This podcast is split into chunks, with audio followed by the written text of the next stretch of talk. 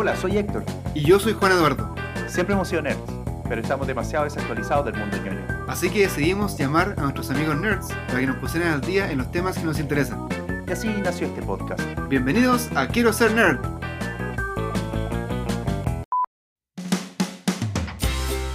Hoy, en nuestro programa, Hablaremos sobre un tema muy especial. partió con una serie que se llama Los diarios de Lizzie Bennett. Y una vez a la semana iba haciendo un video, ella hablando a la cámara. De repente Ah, como que hoy estoy aquí con mi amiga, estoy aquí con mi hermana. Y es toda la historia de Orgullo y Prejuicio. hablaremos de consolas y plataformas.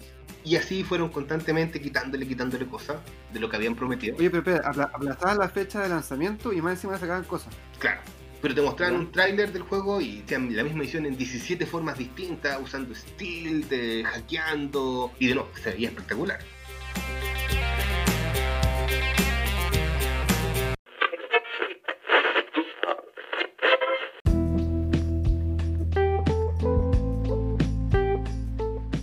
¿Cómo estás, Juan Eduardo? Bien, ¿y tú, Héctor, cómo estás? ¿Cómo estuvo la semana? Bien, estuvo bien. Estuvo con ciertas restricciones extras acá en Alemania por el tema del COVID. Tuvimos que cambiar el, el modelo de la máscara que usamos para salir de la casa y ciertas restricciones Ujú. de, de máximo de distancia para salir de la casa. De horarios, restricciones de ese tipo. Así que, nada, a los que están escuchando, que por favor se cuiden. eh, la salud es lo más importante al final, así que no hay nada más importante que estar sanos y que se cuiden porque estamos lejos de ganarle a este virus todavía. Así es. Bueno, con este encierro tenemos hartas cosas que les traemos de este mundillo nerd, como siempre. Oye, y hablando de cosas que hacer en la casa, eh, a fin de mes, el día 29 y 30 de enero, van a hacer una feria virtual online, gratuita, que se puede ver de cualquier parte del mundo, así que no solamente eh, eh, cerrada en Chile, pero es la segunda versión de la feria Superfest, que se hizo el año pasado acá en Chile, una- un evento donde trajeron invitados, eh, hubo como exposiciones, charlas, de todo. Y este año, eh, por todo este asunto de la pandemia, van a hacer una cosa virtual con todas las actividades gratuitas para poder verla en la casa, donde va a estar, por ejemplo, el intentador de Superman, Fred Breeding, en una entrevista, la voz que hace a Rick and Morty en español, Juan Manuel Guzmán, Oh, Rubén León, que es el que hace la voz de El Joker en todas las versiones animadas de DC Comics, también en español. También el ilustrador argentino eh, Ariel Olivetti y otras cosas más. Muchas actividades que pueden ver. Y como dije, Superfest se llama, así que la página superfestchile.com pueden verla. O a través del Instagram también en vivo de Superfest CL para ver las actividades, la entrevista, las charlas y todas esas cosas. Súper interesante.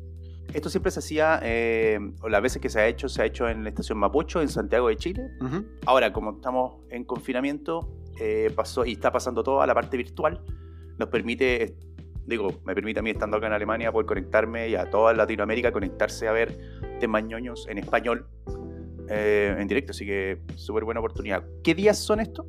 el 29 y 30 de enero. Superfestchile.com, pero también está el- la página de Instagram, donde hacen los live, eh, que es eh, arroba superfestcl. Dice que se ha transmitido vía streaming por la red oficial de Superfest, que es la página superfestchile.com, y también la señal online, la señal online de Radioactiva, que es en vivo.radioactiva.cl. Eh, auspiciado del evento oficial, entonces van a hacer todas las actividades por ahí también. Ah, bueno, súper. Bueno, más noticias de esto en el Instagram SuperfestCL. Eh, ahí pueden encontrar las últimas noticias sobre este festival. Así es. A falta de eventos físicos, por lo menos tenemos eventos virtuales ñoños. Ujú. de- Bueno, pasando a otro tema, eh, sobre películas para ver en este confinamiento, hay varias que han salido últimamente que han estado, tienen muy buena crítica y han estado eh, de moda por que la están distribuyendo, Disney las distribuye a través de su plataforma Disney Plus. Acá te traigo una de las recomendaciones que nos trae Damari. En realidad son dos recomendaciones de dos películas. Hay una que es full, full ñoña, eh, fantasía, dragones, etcétera, y que están ahora disponibles en Disney Plus. Hola chicos, ¿cómo están? Damari por aquí. Hoy día les quiero recomendar un par de películas de Pixar eh, por dos razones distintas. La primera se llama Onward o Unidos en español. Fue lanzada en marzo del año pasado, 2020, y la quiero recomendar porque aborda el género de fantasía de una forma muy interesante. Está seteada en un universo donde existe todo tipo de criaturas mitológicas, sirenas, centauros, elfos, duendes, etc. Y existe la magia. Pero resulta que la magia es tan difícil de dominar que eventualmente estas criaturas empiezan a descubrir la ciencia, eh, la electricidad, empiezan a hacer aviones, internet, etcétera, y llegan a un mundo moderno, donde, un mundo contemporáneo, digamos, donde en vez de humanos están todo este tipo de criaturas mágicas. Eh, la historia es súper sencilla, se trata de dos hermanos que tienen que hacer un quest, pero lo más entretenido que tiene es que hay un personaje que es como un, nerd de los juegos de rol y, de la magia y los quests y todo esto, pero como es un universo en el que la magia existía, este personaje en realidad es como un nerd de la historia, es como un, nerd de los tiempos antiguos, es como más un historiador que un, nerd de fantasía. Así que eso es divertido de la película. Es bonita, eh, una historia bien sencilla, pero la recomiendo por el universo en el que está ambientado. La segunda eh, es Soul, que fue estrenada el 25 de diciembre del 2020. Eh, la recomiendo porque es muy interesante como concepto. Es una película Pixar que no está, mi juicio, dirigida a niños eh, quizás niños más grandes, niños más cabezones, ya de, 8 o 10 años, van a poder seguir la historia sin, sin aburrirse pero se aleja un poco de esta línea que tienen las películas Pixar de que están hechas en varios niveles. Si pensamos en películas como Intensamente o las últimas, la, 3 y la 4 de, de, Toy Story, Monsters, son películas que están hechas pensando en que los niños las puedan disfrutar y los adultos también le dan una lectura diferente o tienen muchos chistes que los adultos entienden. Eh, Soul está mucho más pensada para el público adulto. Tiene cosas entretenidas para los niños, pero sinceramente yo creo que un niño se podría aburrir. Yo creo que lo, lo más interesante de Soul es que pareciera ser el primer paso de Disney Pixar en la línea de hacer películas para un público distinto, un público adulto. Así que eso está interesante. No les voy a contar mucho de qué se trata porque es difícil hacerlo sin caer en spoiler, pero tiene que ver harto con encontrar el sentido de la vida, encontrar tu propósito en la vida, eh, la muerte, la reencarnación. Eh, es, bien es bien densa en contenido, eh, es entretenida, es linda, es hermosa en términos de animación, es como otro nivel ya, el, apogeo de la capacidad técnica de animación de Pixar y la música es, pero véanla, de verdad se las recomiendo harto. Eh, eso, un abrazo, que estén muy bien y nos vemos. Chau, chau. Mira, buen programa para ver películas en casa. Yo debo comentar una cosa que es curiosa, ¿eh? que Onward es la película de Pixar que menos recordó dinero, porque justo se estrenó en marzo cuando empezó la pandemia, empezaron a cerrar todos los cines y es así como históricamente la que menos ganó dinero. Eh, pero dicen que es súper buena, yo todavía no la veo y lamentablemente por esto nunca llegué a verla en el cine. Pero ahora que está Disney Plus se puede ver junto con Soul. Y también otra cosa que dijo manera importante, que es impresionante como Pixar con cada película se va superando el nivel técnico. Cuando vimos, no sé, el pelo de, de, Monster Inc., el pelo, que, ¿cómo se llama el personaje principal de Monster Inc., el grande este? Eh, Sally. Sally. Cuando vimos el pelo de, de Sally de Monster Inc., este gigante verde peludo, fue ya hace como 15 años y fue un avance súper grande en ese momento. Cada película ha inventado nuevos tipos de, de tecnología para crear realismo en, textura y en, movimientos, que creo que parece que ahora en, Soul es impresionante la, la, calidad. Sí, yo vi las dos películas y bueno, estoy de acuerdo con lo que dice Amarillo, con lo que decís tú. La primera, Onwards, esa yo se la recomiendo, esa es para ver con niños, se la recomiendo a... es full fantasía, hay magia, eh, dragones y hechizos y, y, es la aventura, como dice la María, es una aventura bastante simple, pero es una aventura al final, es la típica aventura de que están buscando algo y resolviendo acertijos, digamos, o, resolviendo esta aventura y los personajes se van superando a sí mismos y son dos hermanos que se empiezan a acercar en este, es como una especie de, entre comillas, de road trip. Se van entre sí afiatando esta relación que tienen. Muy bonita la película, para ver con niños, absolutamente. Y Soul también estoy de acuerdo, es extraordinaria la película y es para adultos. Yo dudo que sea, o sea, obviamente la puede ver un niño, pero tiene una profundidad muy importante, porque tienes que, para disfrutarlas, tienes que tener la madurez suficiente como para haber pensado sobre el propósito de tu vida, porque de eso se trata la película, sobre los propósitos de la vida. Entonces, a mí una, una de las cosas que me sorprende también de Pixar y de Disney en, ese, en esa dirección es que aparte de lo que tú dices, que tienen una, un desarrollo técnico a la vanguardia, porque son los que mejor probablemente tienen, en, los que mejor hacen animación en este momento, junto con algunos otros, digamos DreamWorks también, etcétera, pero ellos siempre están a la vanguardia de la parte técnica. Las historias que tienen detrás son súper profundas. O sea, si estamos hablando de, de esta Soul, si estamos hablando de Intensamente, eh, que en inglés se llama Inside Out, estamos hablando de, de, Toy Story, por ejemplo, eh, donde eh, tienen una, un desarrollo del, de, la, de la historia que es súper profunda y que llega mucho a adultos. Que en Toy Story, no sé, viendo Toy Story, yo creo que todo el mundo se acordó de algún juguete favorito que tenía cuando chico y, de la relación que uno tenía con esos juguetes, etc. Entonces, yo creo que las historias de, de, Pixar en particular son extraordinarias. Entonces, con Soul, creo que tiene una. Uno al ver Soul se da cuenta también de la animación que tiene, que es hermosa la película, y la trama también es bastante complicada. Eh, complicada me refiero compleja en cuanto a sentimiento, etc. También concuerdo, además, que la música es muy buena, tiene jazz en todo momento. Se trata de un jazzista, entonces aparece un buen jazz ahí en todo momento. Muy buenas recomendaciones para ver en estos tiempos de cuarentena. Eh, hablando también de, en este caso no de películas, sino de series, y pasando un poco ya a la parte fantasía, ya estamos un poco más claros en la próxima serie sobre el Señor de, de los Anillos que nos va a traer Amazon Prime. Déjale varias de las plataformas lo que están haciendo es tratar de crear historias de fantasía porque hay varios viudos de Game of Thrones, o sea, mucha gente que le empezó a gustar la fantasía desde hace un, un tiempo a esta parte, desde, desde, hace algunos años hasta ahora, eh, y que muchos quedaron sin esa fantasía porque se acabó Game of Thrones. Por lo tanto, hay varias plataformas que están tratando de volver a crear producciones de calidad que se traten de fantasía.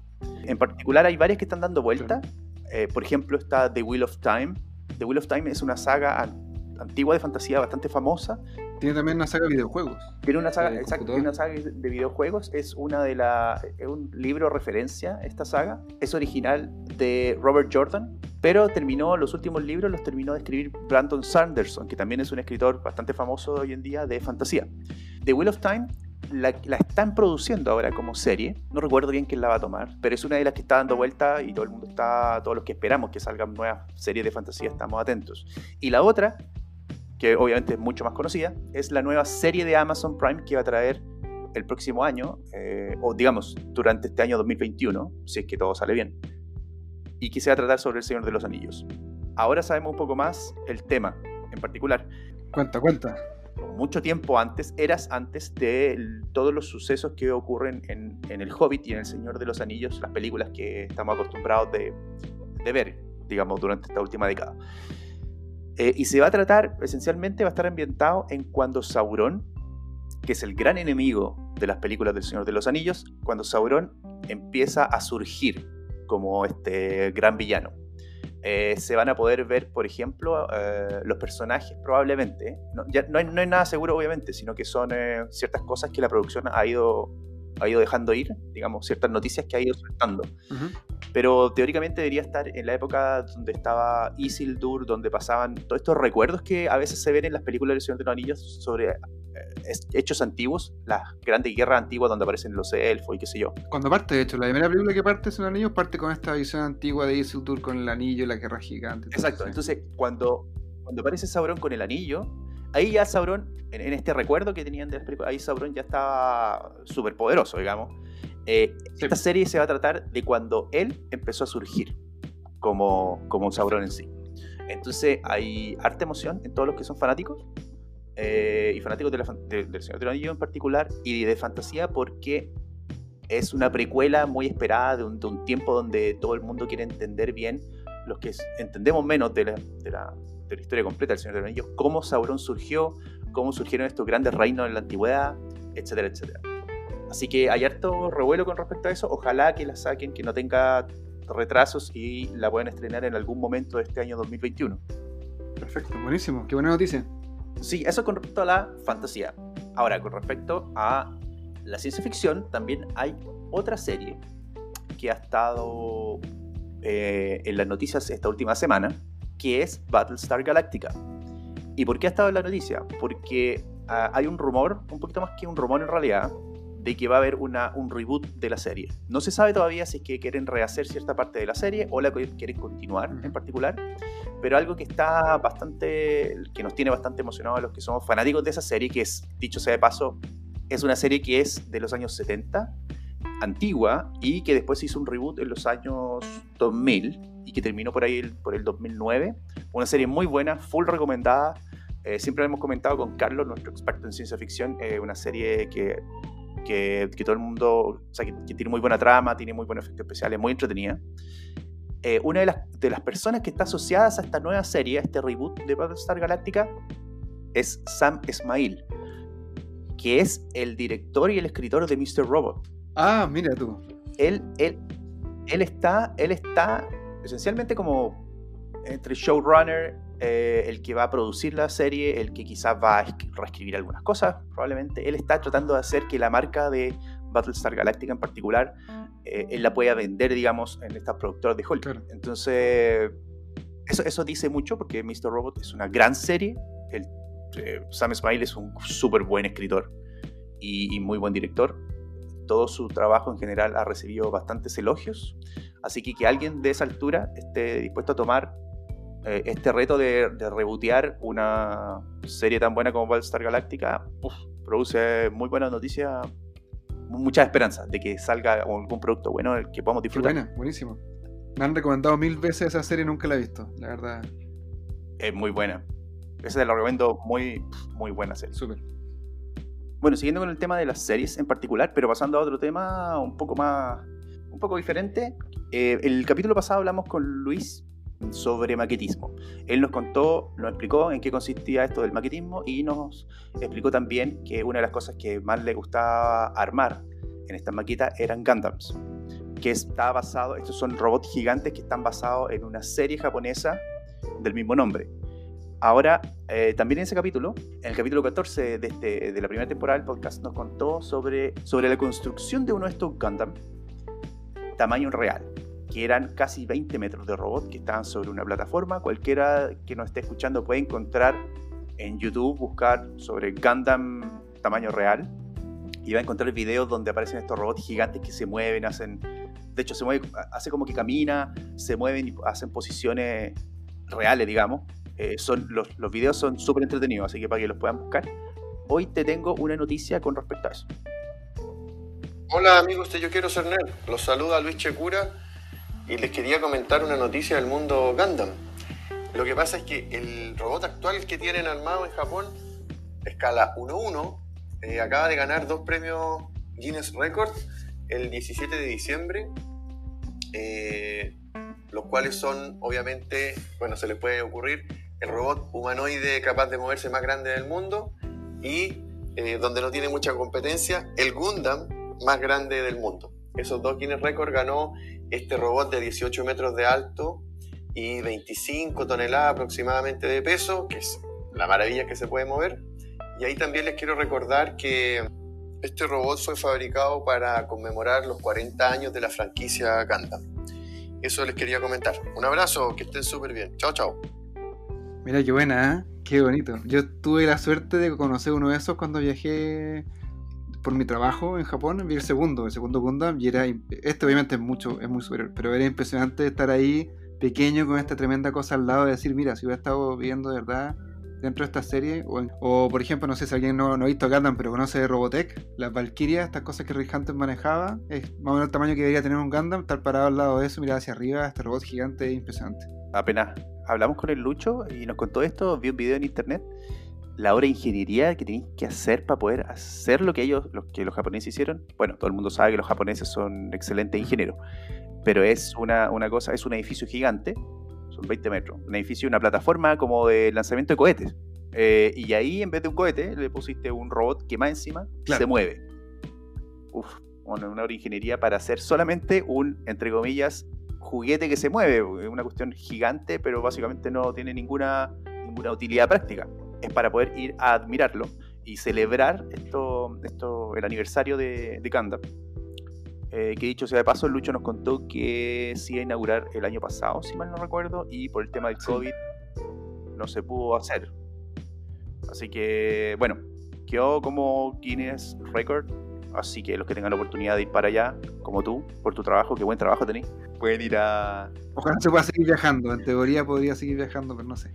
Ya fui, por lo menos estoy feliz. Estuve al lado de un, de un Gundam. Ojalá se pueda, se, se pueda ver el Gundam antes de que pase el tiempo y se hagan reales. Oye, hablando de Japón, ¿te acuerdas que hay un juego que hemos mencionado un par de veces en este podcast que se llama Ghost of eh, Tsushima? O Su- Tsushima, creo que se dice en realidad en japonés.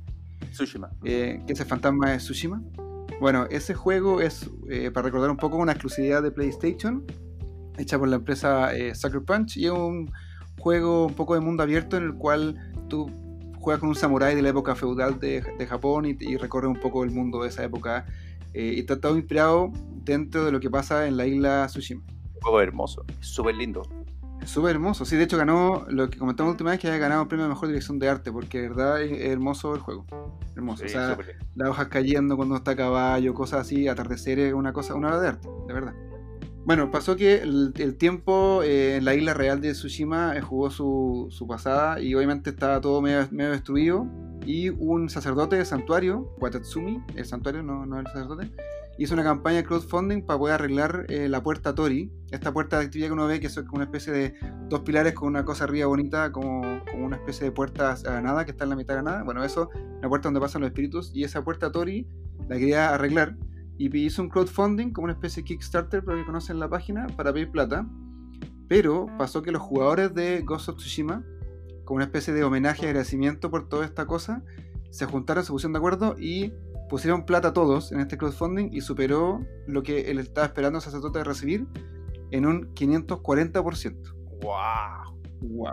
O sea, porque dicen que los videojuegos, o sea, la gente que juega videojuegos, no sé, eh, es más violenta y súper egoísta, ¿no? Esta gente, para una especie de demostración de afecto por, por la cultura japonesa y todo lo que haya entregado este juego, juntó, se, se puso de acuerdo, juntó plata y hizo este crowdfunding posible, lo superó con creces y bueno, la isla va a quedar hermosa. Ojalá como el juego.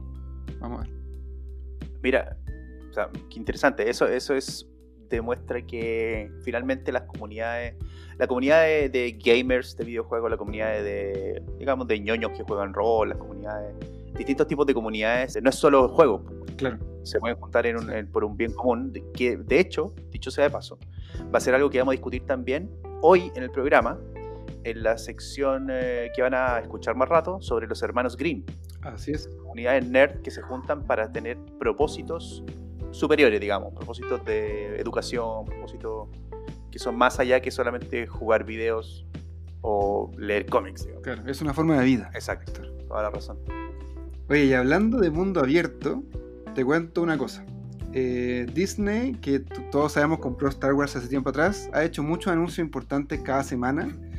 Y esta semana hizo un anuncio orientado 100% a los videojuegos. Pasan dos cosas importantes. Eh, Disney ahora, eh, en vez de llamarse Disney Games o algo así, todos los juegos que son de Star Wars o de, de lo que antes se llamaba Luca, Lucas, LucasArts, se van a llamar Lucasfilm Games, lo cual trae un poco de nostalgia a la gente que jugaba estos juegos hace años atrás con los primeros Indiana Jones y qué sé yo. Y eh, lo que hizo con esto, con este anuncio, fue tirar dos noticias bomba. La primera es que se alió con Ubisoft, que son los que hacen Assassin's Creed, este juego que recorre por épocas en un mundo abierto. Un juego mundo abierto basado en Star Wars, en el mundo de Star Wars.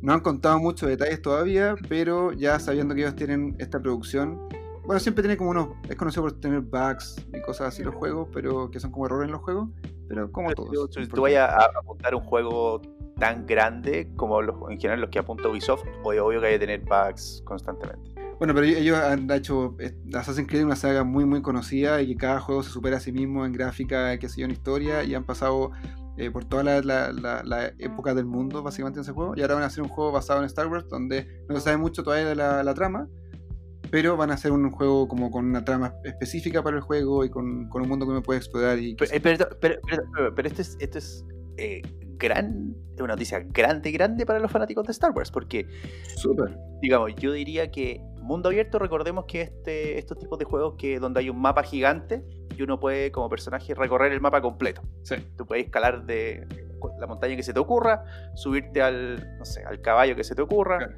Distintas épocas habrán motocicletas, está el GTA que donde te sube a un avión. O sea, puedes Claro. hacer básicamente lo que quieras el- en este mundo, en este mapa gigante. O sea, acá estamos hablando de que va a haber un mapa gigante del universo, me imagino, donde uno puede, como personaje, montarse en una nave X y viajar al planeta que tú quieras. Que los fanáticos de Star Wars, los que nos gusta Star Wars, digamos, sabemos que, no sé, pues podemos viajar a Tatooine y vamos a poder ir a Tatooine, bajarnos de la nave, caminar hasta donde está, donde vivía Luke, Luke Skywalker, después toma, agarráis el- la nave y te puedes viajar a, a Dagoba, al otro planeta donde estaba Yoda, y uno puede ir a visitar los lugares como personaje, eh, los lugares que uno quiera. O sea, en teoría, no sabemos qué lugares van a estar en el juego, pero si tenés esos lugares se podría hacer eso. Claro, por supuesto. También dependerá, me imagino, obviamente, de, de la época, Claro. donde esté ambientado, porque, no sé, pues hay, hay naves o lugares donde no están todavía en cierta época, Claro. etcétera. Bueno, esto es... uf, bueno, No, no, y recordemos que los juegos de Star Wars en general siempre son un poco lineales, son como historias que uno va siguiendo hacia adelante en la historia sin tener cap- eh, capacidad de explorar mucho, excepto dos, yo diría. Uno es el juego muy querido por los fanáticos que es el Knights of the Old Republic, que es un juego de rol antiguísimo, pero que es muy, muy, muy. Hasta el día de hoy todavía sigue siendo uno de los mejores juegos que han salido en la historia de Star Wars. Y el último juego que salió el año pasado, creo que fue, el año antepasado, 2019, que se llama Jedi Fallen Order, que tengo entendido que se puede esperar un poco, sigue siendo un poco lineal, pero uno puede volver un poco a, lo- a- al- al- a la parte anterior del juego y puede recorrer un poco con las nuevas habilidades de hacer cosas, que no es lo mismo que ser open world, pero va para allá. Pero nunca se ha hecho una cosa tan, tan eh, ambiciosa como, como esto. Entonces, Claro, claro, claro. Hacer todo el mundo Star Wars. O sea, bueno, si tú así, si el GTA es una ciudad, es un mapa de una ciudad, hacer todo el mundo Star Wars sí. es un universo, pues, bueno. Oye, y la otra noticia que dieron también, que pega aún más bajo la nostalgia a los fanáticos, es que anunciaron un juego nuevo basado en la franquicia de Indiana Jones. Que recordemos fueron los primeros juegos de aventura gráfica que existieron en el mundo, los más queridos, y después el último juego que se hizo en Jones fue hace creo que 15 años atrás, algo así. Uy, sí. Yo no he visto juegos de Indiana Jones hace mucho tiempo. No, creo que fue para PlayStation 2 el, el último que salió. Pero, pero es uno de los, de los juegos más queridos eh, Indiana Jones para los, los que juegan aventura gráfica. El, el primer juego de Indiana Jones que se llamaba Indiana Jones La Última Cruzada, basada en la tercera película, era como una especie de juego de puzzles con harto humor de la- del tipo Monkey Island y fue como bien en su tiempo revolucionario. Y después salieron puras franquicias, perdón, puros juegos nuevos con esa franquicia, como el And the Fate of Atlantis, por ejemplo. Después Staff of Kings, Emperor's Tomb y otras cosas que salieron como tipo. Después de que salió Tomb Raider empezaron a hacer cosas más en 3D. Pero hace 15 años que no salía nada en Jones, así que Ah, buenísimo. ¿Y este va a ser eh, de plataforma? ¿Se sabe algo de cómo va a ser el juego? No se sabe mucho, lo que sí se sabe es que lo va a realizar eh, Bethesda, que es una empresa muy conocida por eh, Skyrim, por ejemplo, Elder Scrolls, la saga. eh, también hizo Fallout y otros juegos más. Güey, Fallout. sí. Sí, son muy buenos. Lo, Es buena. Bueno, Skyrim y Fallout son muy buenos. La empresa es. muy, muy buenos. Bethesda sí. es súper grande y hace bu- buenos juegos. El único pero es que la empresa fue adquirida hace un mes atrás por eh, Microsoft. Ah, de veras. Entonces hay, hay dudas sobre si los juegos van a salir ahora también para PlayStation o van a ser exclusivos por un tiempo y van a salir el año después para PlayStation o no. Entonces no sabían qué iba a pasar porque lo compraron obviamente para competir con los exclusivos de PlayStation. Entonces quizá, quizá nunca salga quizás se demore en salir para otras plataformas, pero sí en teoría saldría para computadores y para Xbox, me imagino, el juego de Indiana Jones. Pero no se sabe nada más. Salió un tráiler, un video corto de 20 segundos en el cual se ve como una mesa con muchos mapas y cosas así. Y al final una mano toma un sombrero con un látigo y dice pronto. Ah, Qué nostálgico el tráiler. Bueno, Bethesda, Bethesda tiene juegos, eh, tiene el Fallout, tiene el Elder Scrolls, tiene el Wolfenstein, Ujú. tiene el Doom, El Doom también, ¿verdad? tiene el Dishonored y tiene el Quake. O sea, la especialidad de Bethesda en particular son, eh, digamos, no sé si shooters, Primera persona. pero, pero primera persona. Por lo tanto, esperaría que este Indiana Jones sea algo similar. Puede ser. Igual recordemos que la, que la género de aventura como que ha cambiado bastante desde que salió Indiana Jones. Por ejemplo, bueno, Tomb Raider modificó un poco esto para hacer una especie de acción, aventura en tercera persona. Y después están los Uncharted que son como una evolución de esto. Claro, Uncharted es como un Indiana Jones más moderno. Claro. Y después el reboot de, Tom- de Tomb Raider también como que se basó mucho en Uncharted. Entonces hay una especie como de categoría de juego inspirado en Indiana Jones que también marcado y quizás se tienen por ese lado también. Vamos a ver qué pasa. Vamos a... Ojalá, para mi gusto, ojalá que sea más de aventura puzzle que de acción porque me, me, me trae mucha nostalgia uno de mis juegos favoritos. Sí, sí, yo recuerdo que jugaba, cuando chico jugaba a Linda Jones eh, y el templo, el templo de la perdición, The Temple of Doom. ¿Eso era, era, era Atari eso o era Nintendo? Me parece que era Atari, bueno, no estoy seguro. No estoy seguro, te mentiría, no me acuerdo. Pero me acuerdo que jugué. O era PC, puede haber sido PC en sus primeros. Los primeros PCs, quizás. Yo me acordé, el de Atari, el de Atari fue el Riders of the Lost Ark. Ese fue el de Atari. Y después salió para, para Temple of Doom, salió para Nintendo. así. Ah, entonces lo jugué en Nintendo en algún momento. Claro. Bueno, ojalá que se venga bueno eso. Pero hablando de videojuegos, hay un videojuego especial de Harry Potter que va a ser un RPG, RPG acción, eh, y que va a estar a- a- que va a estar ambientado en Hogwarts, en esta el colegio donde van colegio donde van eh, todos los magos. El juego se llama Hogwarts Legacy y estaban destinándolo, digamos, para que saliera este año, pero por temas de retrasos eh, constantes durante todos estos años, va a ser retrasado para el año 2022. Oh. Eso lo acaba de avisar hace, durante la semana la empresa Avalanche Software, que es los que, bueno, y la Warner Bros., que son los que eh, tienen los derechos de, Harry Potter. Así que para los fanáticos de Harry Potter también van a tener su propio juego de rol, donde van a poder eh, meterse entre medio de Hogwarts y, pasar las aventuras como un mago más. Súper, me tinca mucho ese juego, porque de hecho creo que los juegos de Harry Potter al principio hubo un boom y salieron como 20 juegos distintos. Uno podía jugar Quidditch en un juego, después podía jugar, ir a clase en otro, pero como que después pasó el boom de las primeras películas y dejaron de dar juegos como más o menos serios. Y este creo que va a retomar un poco como lo que uno siente al principio, que es cuando llega al colegio a estudiar y todo, es mucho más entretenido como explorar este mundo desde cero con este original. Así que me tinca mucho jugar este juego.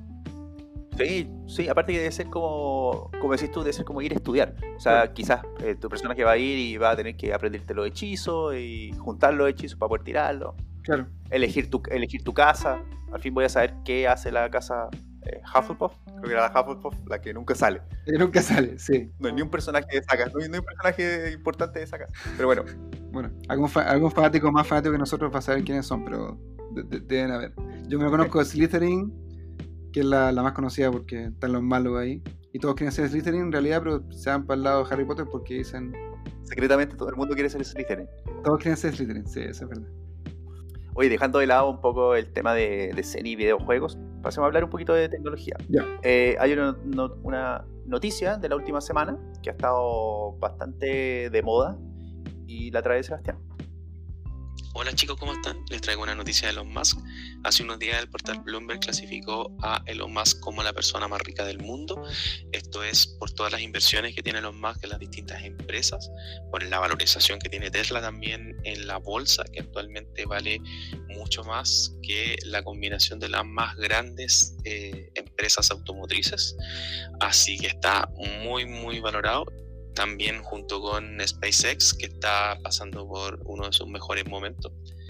Junto eso genera un poco de polémica porque uno, la valorización de Tesla está extremadamente alta, tan alta que están diciendo que, puede ser una burbuja que puede estallar en cualquier momento. Y por otro lado también puede ser que no tenga tanta valorización como se, se espera que, que tengan las otras inversiones de Elon Musk porque son inversiones privadas, entonces no se sabe exactamente cuánto valen.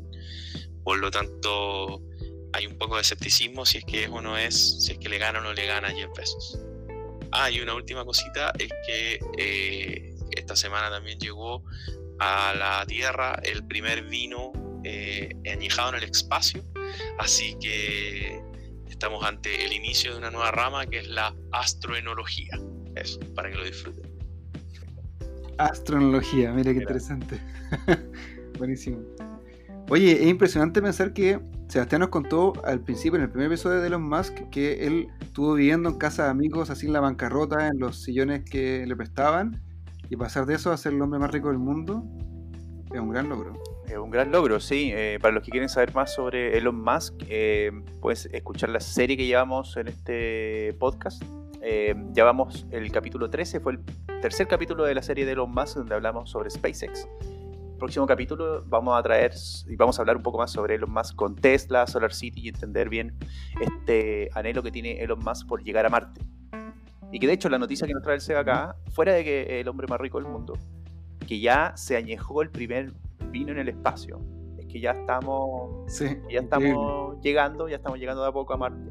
Vamos a poder, eh, al menos vamos a poder llevar alcohol, lo cual es un, un muy buen Claro. adelanto. Un gran paso, un gran paso para el hombre y un extremadamente gran paso, gigante paso para la humanidad. Oye, pero ¿cuánto, cuánto costará esa botella de, de vino? Oye, buen punto. no lo sé. ¿La podrá comprar Elon Musk? Se- Seguro que se la regalaron a él. Oye, si a alguien le interesa eh, partir la, la serie de Elon Musk, partimos en el episodio 6, contando un poco la, la aventura de Elon Musk en su vida, cómo crecía y cómo se convertía en este personaje, y después partimos viendo cada empresa que él tiene en el episodio 9 con OpenAI y Neuralink. Y después en el episodio 3, en el episodio 13 está el tercer capítulo que hablamos sobre SpaceX. Así que recordarle a todos los que nos están escuchando que hoy se viene un muy buen programa. Eh, vamos a hablar sobre los hermanos Green, un grupo de autores de un montón de cosas, divulgadores del mundo nerd y todos los proyectos que ellos tienen asociados. Y también sobre el polémico juego Cyberpunk 2077 que salió hace un par de semanas atrás y nos vamos a enterar por qué fue tan polémico su lanzamiento.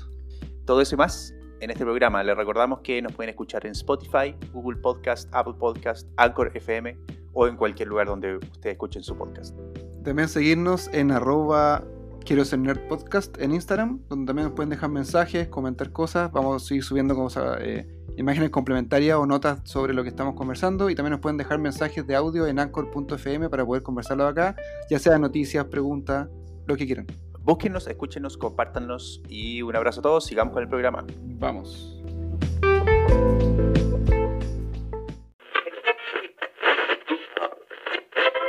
Este mundo actual es un mundo, y este es un pensamiento un poco filosófico, es un mundo de influencia. Eh, los influencers en particular, influencers estamos hablando de gente que obviamente influencia a sus seguidores en cuanto a YouTube, Twitter o Instagram o Facebook, etcétera, y que ha sido cada vez más ayudado por, por la tecnología. La tecnología permite que uno desde su casa haga contenido, cree contenido tal cual como estamos creando nosotros contenido acá, o como alguien lo puede crear en YouTube y lo pueda con bajos costos, digamos, difundir para los que quieran escucharlo. Y era algo que no pasaba antes para nada. Pero tú y yo no somos influencers, no nos da para tanto, Héctor. No, no da, no da para tanto. Habría que ver qué camino seguimos, porque es interesante el camino de los influencers, porque hay muchos de ellos que, por ejemplo, si yo soy influencer de YouTube, me quedo pegado en YouTube. Claro. Hay muchos que, que no necesariamente es malo, ¿sí? uno puede elegir eso también. Otros influencers que si hacen un podcast se quedan pegados en el podcast, que tampoco es necesariamente malo, y otros en Instagram y qué sé yo. Pero hay ciertos influencers o, o digamos, desarrolladores de contenido que trascienden ya solamente una plataforma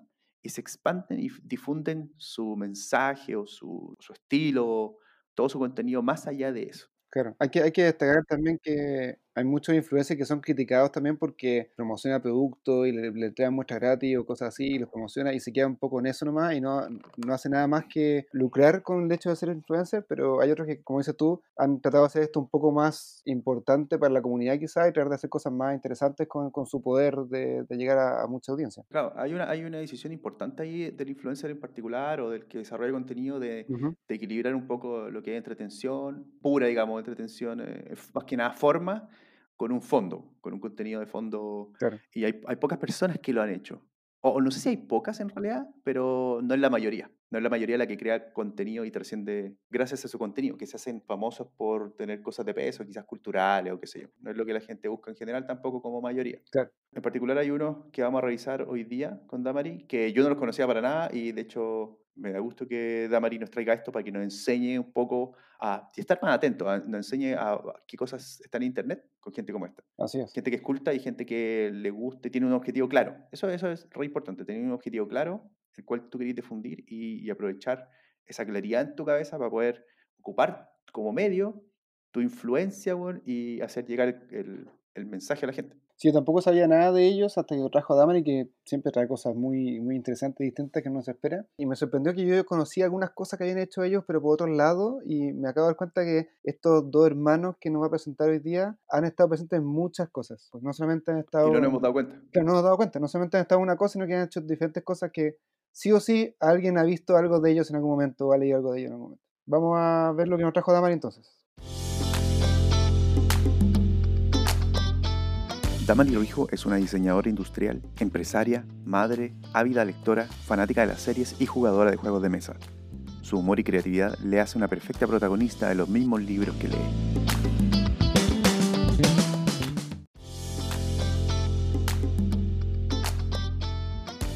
Hola Damari, ¿cómo estás? Hola, bien, gracias. Qué bueno, bienvenida de vuelta a Quiero ser Nerd.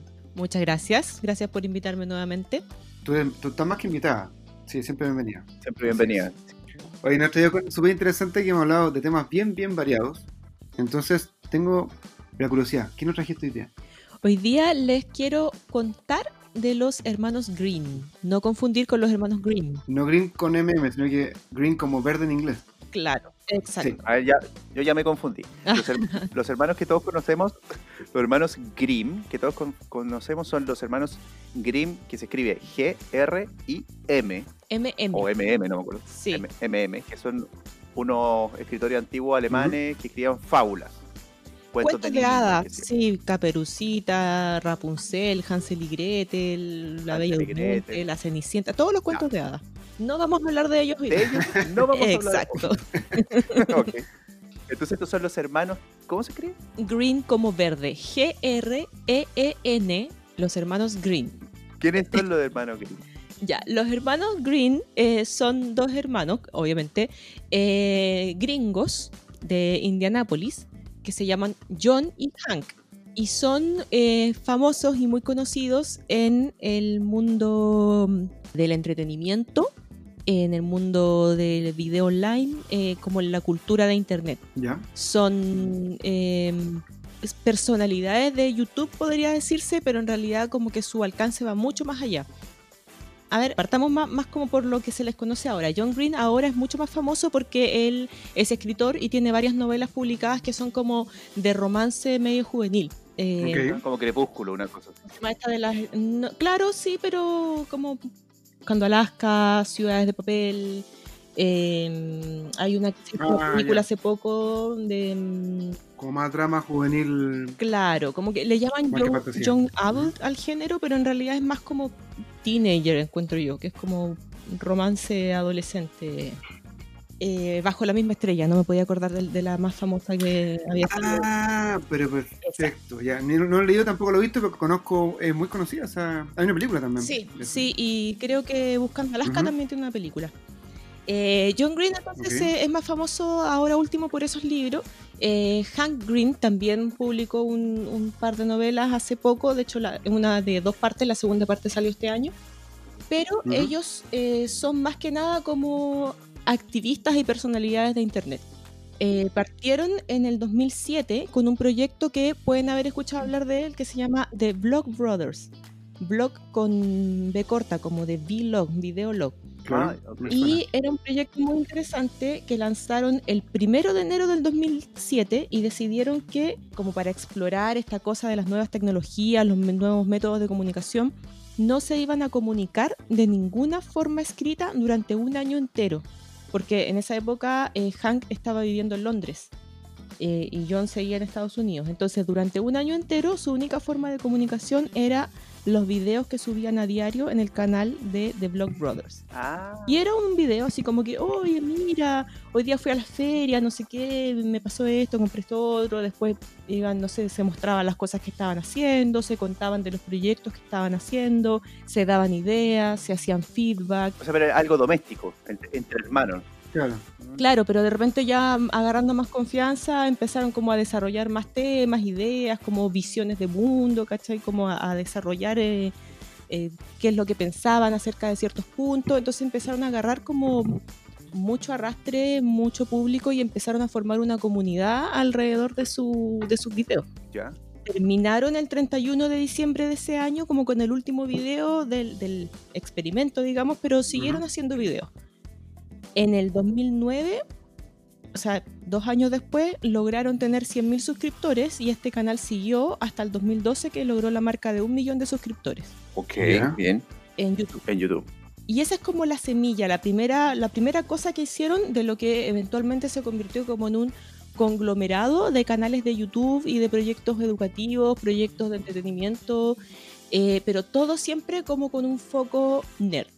Ellos dos son muy nerd. De hecho, tú les veis la cara y te encaren nerd. Eh, No como Héctor y yo. No, no, no como Héctor y yo. no, no, no, mamá, man. No, porque nosotros, nosotros queremos ser nerd, pero todavía no lo hemos Queremos logrado. Claro, no, ellos, son. Ellos lo son. Ok. Claro. Entonces tienen una comunidad de seguidores que se llaman los Nerd Fighters, o sea, como los luchadores nerd. ¿cachai? Se llaman a sí mismos Ok. y tienen una. El nombre de la comunidad es como Ne- Nerd Fighteria, Ya, como el, el reino de los Nerd Fighters. ok. ya. Que muy nerd el nombre. sí, y tienen. eh, mira, Hank Green lo define de una forma muy clara, que es como gente que es pro nerd, que luchan por tener una cultura nerd para celebrar el intelectualismo, encontrar y construir espacios en internet que están entregados a la conexión y a una conexión, eh, perdón, y a conversación con significado en vez de estar simplemente con distracción y conversaciones en cámaras de eco. De eco. O sea, como buscar el conocimiento e ir más allá Mm. Mira, ellos ahora tienen en conjunto, yo diría son como 14 o 15 canales de YouTube distintos, o quizá más. Y cada uno, bueno, también van trabajándolos con otras personas, pero todos son como enfocados al, al conocimiento. Ah, tienen uno más famoso que se llama el Crash Course, que es como un, eh, un canal educativo que hace clases como de distintos temas, de historia, de derechos civiles, de cívica, de humanidades. eh, también hay uno que se llama SciShow, así como SCI, como de ciencia. Y hacen como cursos de, de- de ciencia, en tecnología, etcétera. todo esto gratuito en internet, ¿no? Claro, claro, así abierto para todo el mundo en, en YouTube. Perfecto. Eh, y bueno, durante los años fue como que esto fue creciendo, fueron armando ellos como pequeñas eh, compañías, empresas, una, una disquera, una, una productora, y han ido como eh, generando cada vez más como unidades que van conformando como este pequeño conglomerado y este como comunidad de nerds en el mundo. No, esto, esto, como decís tú, es un poco más allá del tema nerd, porque por lo menos lo que yo estoy viendo acá en, en el, lo que tú mencionaste recién del Crash Course, Ajá. estos cursos son como para, para niños, te pasan como, aquí salen algunos videos de lingüística, de, no sé, de temas de animales, o sea, es full, full educativo. Claro, lo que pasa es que son. La idea de ellos es promover el conocimiento eh, y esta cosa como de del el hambre del conocimiento en todas las áreas. Entonces, claro, Crash. Course es como eso, es como un lugar donde tú vas a aprender. Pero hay otras cosas, por ejemplo, hay una revista que se llama Mental Floss. Y eh, John Green inicialmente sacó el canal de YouTube de la revista Mental Floss, como hilo mental. Em, y tenía videos que son como videos de trivia, así como eh, 57 cosas que no sabías del cuerpo humano. Y en un video así como de tres minutos te dice así como que había un hueso que se llama no sé cuánto, eh, del- la cabellera más larga Mm, del claro. mundo, es como eh, distintos como datos acerca de temáticas Mm. específicas, ¿cachai? Eh, otros canales, eh, hay uno que se llama How to Adult, como cómo ser adulto. Y es un canal que está enfocado así como a esta nueva generación de como de millennials que de repente sienten que no cachan nada en el mundo y es como, eh, bueno, hablemos de los impuestos, así como cosas que nunca te enseñaron de así del mundo real. Mándame el link. Mándame el Eh, link. ya, así. Lo necesitamos. de más. Sí. Eh, bueno, y, y son en realidad como que hay, hay proyectos para todas las áreas. También hay comunidades que se van formando en torno a los mismos libros de ellos, ¿cachai? Eh, los dos son, ponte tú, muy fan de Harry Potter, entonces hablan harto de Harry Potter en sus videos. Eh, hay un proyecto muy interesante de Hank Green que es Pemberley Digital. Para los que cachan, eh, Pemberley les puede sonar como el nombre del estado de mm, Orgullo y Prejuicio. El, como la, el, estado de Mr. Darcy se llama Pemberley. Y Ya, Digital sí. tiene un proyecto súper choro que partió con una serie que se llama The Lizzie Bennett Diaries, o sea, los diarios de Lizzie Bennett. Supe de eso, sí. Lizzie Bennett o Elizabeth Bennett es, claro, es la em, protagonista de Orgullo y Prejuicio. Ajá. Y esto era como un- una reversión moderna de Orgullo y Prejuicio, pero en formato de videolog, de vlog. Claro. Entonces salía Liz y decía, hoy estoy aquí en mi casa con mi mamá y con mis tres hermanas y bla, bla, bla. Y una vez a la semana iba haciendo un video, ella hablando a la cámara, iba contando una historia, como hablando de las cosas que le iba pasando. eh, de repente Ah, como que, hoy estoy aquí con mi amiga, estoy aquí con mi hermana. Y es toda la historia de Orgullo y Prejuicio. Per- perdón, pero es una adaptación de la novela al tiempo real, digamos, o es una Exacto. historia completamente diferente. No, no, es una adaptación de la novela. Sí. De hecho, yo, yo supe de ese proyecto porque ganó, ganó un Emmy. Ah, qué Ese interesante. proyecto. Sí, Sí, sí, como por un tema de, de- de contenido original. sí. Y de ahí mismo eh, después sacaron otros, pues. Después este, sacaron uno de, de Mujercitas, eh, otro de Emma, de, de, mm, la misma autora de Orgullo y Prejuicio, Jane Austen, y también otro de mm, Frankenstein, que es, Ah, en vez de ser Victor Frankenstein, es Victoria Frankenstein, que es como una estudiante de medicina y también eh, es el mismo formato, como que sube videos semanales y cuenta toda la historia de, Ah, qué de Frankenstein. Entonces, como que hay hay para todos los gustos, hay de todos los de todos los las áreas. También tienen un canal de, de juegos donde juegan videojuegos y van grabando comentarios y los suben. Como que son nerd de todas las áreas y tienen generan y generan y generan contenido y lo más interesante es que tienen una comunidad muy muy grande detrás que, está como metida en todas la- las áreas como del nerd, pero eh, como con una mirada muy activista, aparte de, de como este interés de, de defender lo nerd y, de, defender el conocimiento, eh, se preocupa mucho de temas sociales, eh, principalmente como de la línea del anti-bullying, eh, la discriminación hacia las personas Ah, con bueno. otra orientación sexual, eh, anti-abuso, eh, anti-suicidio, ¿cachai? Como que son, ah, tienen mucha, mm, mucho trabajo social hacia ese lado, apoyan muchas causas, organizan muchos eventos como para juntar fondos. Eh, y hay como todo un mundo de comunidades nerd que se, que se van para ese lado. Por ejemplo, eh, ahora investigando para, para este mm, capítulo, caché que existe una cosa que se llama la Harry Potter Alliance, como la Alianza de Harry Potter, Ajá. que es una organización eh, de, de caridad como sin fines de lucro que no es, o sea, que está armada por puros fans de, de Harry Potter, pero que su objetivo eh, partió como para generar eh, visibilidad por la violencia en Sudán cuando estaba la guerra de Sudán hace unos años atrás. Ah, mira. Y de ahí para adelante como que fueron agarrando otra- otras causas y es como gente que está preocupada de tener un impacto social y todo, pero que además tiene en común el denominador de que son todos fans de Harry Potter y son todos súper ñoños de Harry Potter y como que se genera una cosa muy bonita eh, en, en la- en las comunidades que mueven estos gallos. Claro. Es súper interesante. Sí, o, sea, o sea, básicamente, como, como el ejemplo este de la comunidad de Harry Potter, ellos, esta comunidad de Harry Potter aprovecha su cercanía como comunidad para hacer algo más allá de Harry Potter. O sea, no es que se, no, no- no es que se hayan juntado Exacto. necesariamente a hacer este proyecto, sino que aprovechan esta cercanía que tienen entre ellos eh, como comunidad para hacer cosas sociales, me parece súper bien, buen, buen impacto, digamos. Sí, y con, bueno, la, la Harry Potter Alliance no va de- de- ligada directamente con los hermanos Green, sino que se, se apoyan mutuamente, pero con toda la comunidad de, de Nerfighteria pasa algo similar, como que dentro de esta comunidad eh, grande que es Nerfighteria van saliendo como distintos grupos y se han hecho muchas cosas eh, para apoyar a distintas causas sociales. Y, y es bien interesante porque ahí ellos tienen como mucho, muchos proyectos y cada proyecto mueve muchas comunidades, muchas comunidades de distintas áreas, de distintos intereses, pero todo como con el denominador común de eh, ser nerd y estar como orgulloso de serlo. Ellos, ellos serían como una especie de divulgador, divulgadores de, de la cultura nerd y del conocimiento, ¿no? Porque lo que hacen al final es como fomentar que la gente conozca más eh, sobre el tema, se, se nutra más de, de- de- de ese conocimiento Claro. que no sabe que existe. ¿no? Yo diría que sí, podría, podrían definirse así. Ahora, si tienen también un canal de, de ciencia, podría decirse que también son divulgadores científicos. Está, está interesante. ¿no?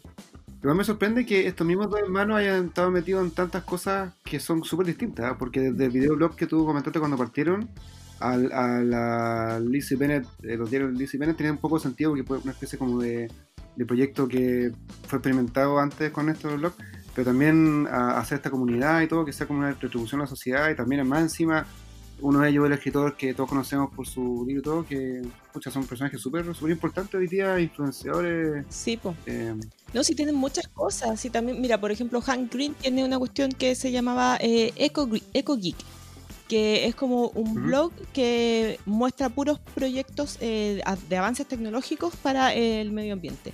Y como que va Mira. Eh, eh, difundiendo eh, conocimiento de, avances tecnológicos para poder eh, combatir el cambio climático, el tema de, de los océanos, energías limpias. Él también es músico, tiene una disquera. Como que es- es impresionante, tú te ponías a, como a, a seguirlo y a buscar las cosas que hacen y, yo de repente, sí, y me veo como sobrepasada y que digo, ¿en qué momento? Y aparte los dos son papás, ¿cachai? Entonces como que no sé cómo lo hacen. ¿A qué, a qué Claro. esto? O sea, yo pienso, ¿qué, qué he hecho yo con mi vida comparado con ellos? Claro, oye, ¿son jóvenes o no? Son, a ver. Sí, eh, John es como del 77 y Hank es del 80. Son así está hablando de como- 40. Hank tiene Sí, 40 como y John tiene 40 años. 43. No, jóvenes. Claro. Jóvenes. Sí, claro. Y, y esto como que su fama partió el 2007, po, o sea, o sea, la, como la carrera online y, y como este camino de, de internet y de ser pseudo celebridades hace 13, 15 años atrás. Menos mal que hay gente así, que aprovecha esa, esa fama que tiene o esa capacidad y esa, esa capacidad de ser multifacético para poder llegar a esto, para construir cultura finalmente. Sí. ¿Tiene algún plan para el futuro? No sé si se sabe o ellos divulgan algo sobre qué otros planes, qué otros proyectos pueden tener para el futuro, para estar uno pendiente, digamos. Sí, en este momento tengo entendido que están los dos como bien enfocados en el tema de libros, porque los dos acaban de lanzar dos libros diferentes. Eh, Hank Green eh, lanzó el año mm, 2018 una novela que yo amé, que de hecho originalmente quería hablar de ella, que se llama An Absolutely Remarkable Thing, así como una cosa absolutamente eh, Destacable. destacable. Claro, y que habla acerca de una loca, también es como bien young adult, eh, una, una galla que se encuentra como con una escultura misteriosa en la mitad de una calle de Nueva York y empiezan a pasar como muchas cosas a partir de ahí, como que todo se vuelve demasiado raro porque parece que estas esculturas también están en todos los otros países simultáneamente y aparecen al mismo tiempo, entonces como que es una cosa muy, muy extraña y ella salta a la fama eh, de un día para otro. Y eh, bueno, a, a mí me gustó mucho la historia, la forma en que está narrada, porque justamente eh, estaba pensando en eso respecto a lo que decía Héctor recién. Eh, ella habla mucho, piensa mucho respecto de toda la influencia y el poder que ella tiene de repente de un día para otro, porque tiene una audiencia, tiene muchos seguidores, tiene mucha gente que está eh, escuchando todo lo que dice, entonces ella quiere aprovechar esa, esa instancia para, para hacer algo, para tener un Claro. impacto. Entonces como que le, le da muchas vueltas. Eh, Hank Green se nota que en el, usa el libro como para darle muchas vueltas a eso, al tema de los influencers, de las personalidades de internet, etcétera. Y además la historia es muy, muy interesante y muy chora. Y ahora, el- en julio de este año, salió la segunda parte, que se llama A Beautifully Foolish Endeavor. No sé cómo lo están traduciendo, todavía no sé si está en español, de hecho. Entonces Hank Green ahora está como en eso, en, la, en el lanzamiento del segundo libro, eso viene como con una rueda de prensa, como con firmar y todo el cuento. Y Hank Green también hace poco lanzó el último libro que es Turtles All the Way Down. em, Las tortugas para abajo. tortugas para abajo, A full para abajo. claro. Mira, Turtles All the Way, All the Way Down eh, tiene el título en español Mil veces hasta siempre. Ándale, ya, ok. Yo, yo pensé que sabía inglés. Claro. Claro. Eh, en realidad está, por lo que veo acá, está lanzado hace más tiempo, el 2007, pero ahora está trabajando en la película. Ah, te anuncié la película ya. Sí, síganlo, busquen, métanse a Nerfighteria, a ver cosas, la- las cosas que comprende esta comunidad. Eh, de repente buscarlos en los canales de, de YouTube. Crash Course es bien interesante porque tiene contenido de lo que tú queráis y explicado de una forma como súper clara. eh, es, es bien bien choro. Y aparte, bueno, uno puede buscar según el interés que uno quiera, si te gusta la ciencia, si te gusta la historia, eh, si te gusta, no sé, la biología. Yo, yo creo que son una, una excelente como herramienta, por así decirlo, para, para aprender muchísimo. Sí, lo voy a buscar. Sí. Ahora también voy a buscar la, la adaptación a esta novela en video que siempre me interesó, nunca lo vi, ahora lo voy a ver con, con muchas más ganas. Especialmente Frankenstein, que debe ser muy interesante. Buen formato. Sí, por el formato, sí. Ya, puta Mari, oye, qué interesante que elegiste hoy día, como siempre. Nuevos formatos de, de contar historias. Bacán, bacán que les guste. Sí. Sí. De hecho, a mí me, me tincó también el de, el de Frankenstein. Sí. Lo voy a buscar también. Que esa, esa novela me la leí hace algunos años. Bueno, de ahí no cuentan porque yo, yo eso no lo vi. Ok. Oye, Damari, muchas gracias de nuevo. Así que nos estamos viendo en el siguiente capítulo a ver qué, a ver qué más nos trae. Descubrimientos nuevos. ya, pues, cuando quieran. Gracias, Un gracias, abrazo. Mari. chao. Chao, chao.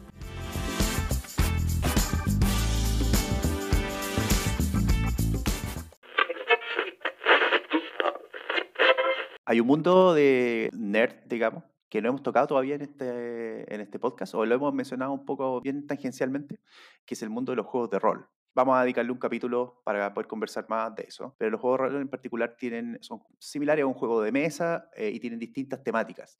Hace mucho tiempo salió un juego de rol que se llamaba Cyberpunk 2020. Eh, estaba basado en el año 2020, en este año de pandemia, que obviamente nunca le achuntó a que iba a haber una pandemia, y estaba basado en, en un estilo literario que es el cyberpunk. El cyberpunk, para los que no conocen, es tipo Blade Runner, la película Blade Runner. Y para los que no han visto la película Blade Runner, aparte de recomendar verla, que hay dos, eh, la antigua y la nueva, Por favor, véanla. Eh, explicar que el, el estilo de, de Cyberpunk es un estilo futurista, que tiene esta parte cyber y tiene una parte más punk, porque es un estilo un poco como anarquista, podría decir, o Ujú. hay corporaciones, entonces es un mundo futurista ambientado en personas que son androides y que tienen implantes en el cuerpo, en el ojo para ver mejor y, y andan en motocicletas, estilo de repente un poco Akira podría ser, películas de cyborgs, no pasando al robot en particular, pero son como personas con, con cierto implante y, y esta- estas calles de repente que ven en las películas de Hong Kong llenas de luces por todas partes, donde hay eh, holo- hologramas por todas partes y que eh, yo voy caminando y, y hay un holograma que me invita a pasar a comer a un restaurante, una persona. Cosas de ese estilo. Eso es como muy cyberpunk. Es que nació en el año 80, que estaba toda esta onda como, el, como de la rebeldía punk mezclado con la tecnología nueva que estaba saliendo y que esas cosas se mezclaron para que este concepto, como, ¿cómo sería el futuro en 30, 40 años más? Habría gente rebelde punk, habría mega corporaciones ricas y habría mucha tecnología y, y muchos neones y cosas así. Claro, y, y en general son, son eh, eh, ciudades donde están bien oscuras, tipo Batman, así como una ciudad oscura, Claro. no tan gótica obviamente, con harto neón, harta luz, harto vapor, mucho vapor del suelo, eh, mucho automóvil eh, futurista, aerodinámico, digamos, cosas de ese estilo. Y muy distópico todo también. Muy distópico, es verdad. Esto fue una predicción que hicieron en los años 80, 90, de cómo sería el 2020. Eh, ahora nos damos cuenta, terminando este año, que no tiene ni, no estamos ni cerca de eso. Siempre la, la imaginación de la literatura adelanta un poco las cosas. Ujú. Somos, somos más lentos para ejecutarlas que para soñarlas. Claro. Pero en este año se iba a lanzar un juego que se llama Cyberpunk 2077, que proyecta lo mismo que se proyectó para este año, proyecta para el año 2077.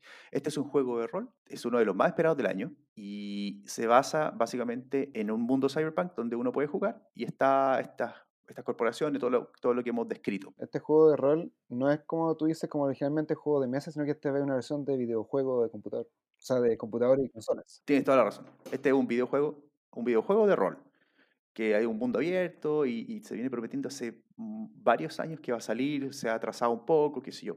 Probablemente es uno de los juegos más esperados de este año, Así es. eh, un año complicado, donde no está exento de polémicas el juego, ahora que se lanzó a fin de año, en diciembre, y vamos a revisar algunas de estas polémicas. Ujú. Nos viene Selena a contar un poco más de estas polémicas, de qué pasó con el juego y, y de qué podríamos esperar para este año, para este juego. Cabe señalar también que solamente, entre comillas, que Keanu Reeves eh, estuvo en el juego grabando, le gustó mucho y hizo uno, un personaje ahí que vamos a comentarlo un poco más adelante. Así es. Bueno, me gusta que hablemos con Seren de un videojuego, porque hemos hablado un poco de consola y todo, pero no hemos hablado- entrado a hablar de videojuego en sí. Pero en este caso es mucho más entretenido porque es todo lo que está alrededor del videojuego. No hablar tanto de la movilidad, ni que disparar y que la trama, sino que hablar un poco de ¿Qué significa todo esto de la, de, industria del videojuego cuando uno lanza un videojuego, la expectativa, eh, los tiempos, las polémicas y qué sé yo? Así que súper, súper chévere. La pasión de Selene González son los videojuegos. Dicen que cuando este ingeniero informático nació, venía con un control de PlayStation bajo el brazo.